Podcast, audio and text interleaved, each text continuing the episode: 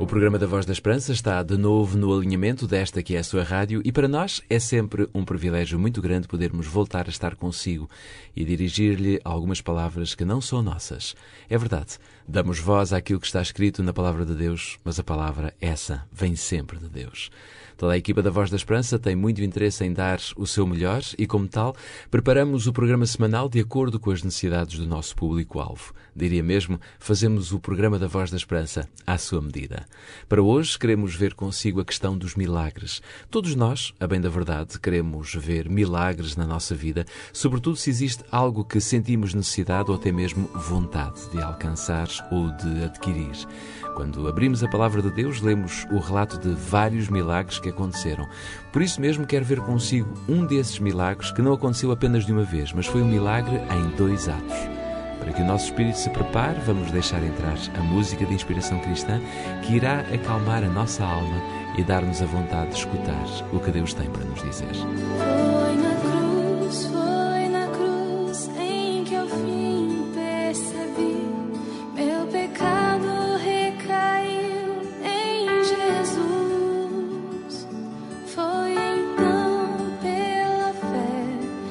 Que meus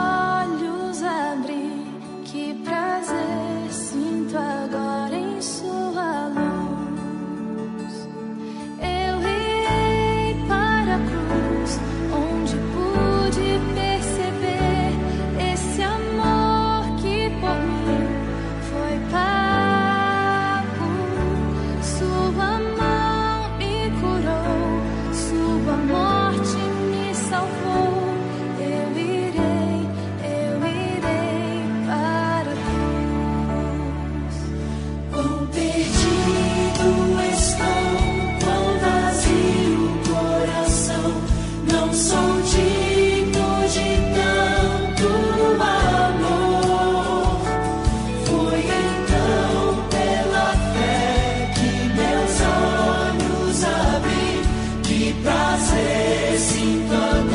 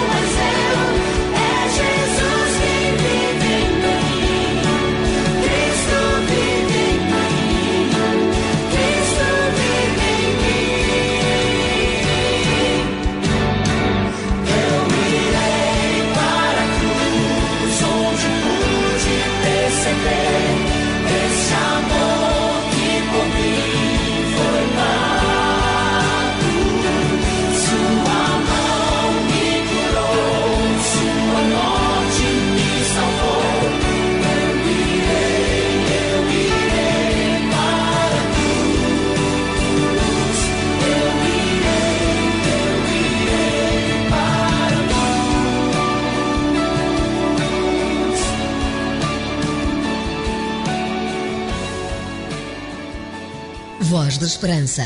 Mais que uma voz, a certeza da palavra.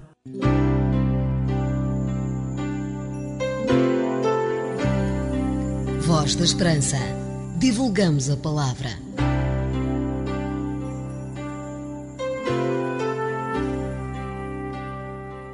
Desta vez vamos abrir a nossa Bíblia no Evangelho de São Marcos, capítulo 8, versículo 25, onde podemos ler: Novamente lhe pôs as mãos nos olhos, e ele, passando a ver, claramente ficou restabelecido, e tudo distinguia de modo perfeito.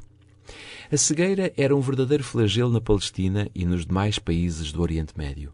Era causada pelo resplendor do sol, pela poeira e por diversas enfermidades dos olhos, especialmente as conjuntivites graves, as quais eram agravadas pela falta de higiene. Era comum ver pessoas com verdadeiras crostas nos olhos, nas quais pousavam moscas, o que contribuía para disseminar as infecções. Jesus curou muitos cegos, bem como doentes de todos os tipos, mas a cura do cego de Betsaida é o único caso em que Jesus operou uma cura em duas etapas. Quando Jesus aplicou saliva nos olhos daquele cego pela primeira vez, ele recobrou a visão parcialmente, passando a ver os homens como árvores andando. Está escrito no versículo 24. Ao segundo toque, porém, ele passou a ver tudo com perfeita clareza. Outros cegos, bem como leprosos, paralíticos e até mesmo mortos, foram restaurados instantaneamente. Por que é que aquele enfermo precisou de dois toques em vez de um? Alguns acham que foi para fortalecer-lhe a fé gradualmente. Sejam quais forem os motivos, podemos ver nestes dois atos que Jesus fez para com este cego de Betsaida uma importante lição espiritual. A luz da verdade é uma revelação progressiva, semelhante à luz da aurora, que vai brilhando mais e mais até ser dia perfeito. Encontramos esta passagem em Provérbios capítulo 4, versículo 18. Embora a conversão possa ocorrer instantaneamente, como no caso de Zaqueu, também é verdade que devemos reconverter-nos a Deus diariamente, sempre crescendo na graça e no conhecimento. Mesmo na eternidade, continuaremos a crescer constantemente, pois surgirão sempre novas alturas a atingir, novas maravilhas a admirar, diria novas verdades a compreender e, portanto, novos objetivos a aguçar as faculdades do espírito, da alma e do corpo. As pessoas que aceitam a salvação em Cristo começam a sua carreira cristã vendo os homens como árvores andando. Mas à medida que vão crescendo espiritualmente, a sua visão vai, aos poucos e poucos, se expandindo e vendo os homens, as doutrinas e o plano da salvação mais claramente. Olhemos, pois, confiantes para o futuro, para aquele glorioso dia em que veremos o nosso Salvador face a face. Então, aí, a nossa visão espiritual será perfeita e conheceremos como também somos conhecidos.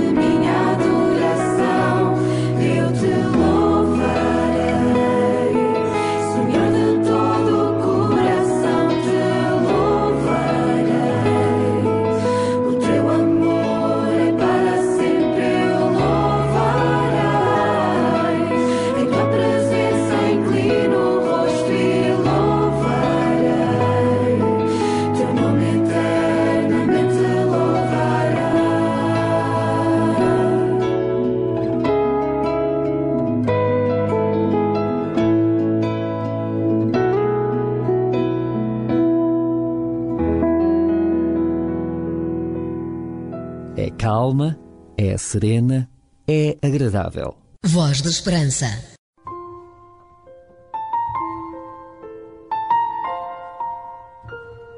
Onde estiver, se puder, curva a sua fronte e feche os seus olhos para orarmos a Deus.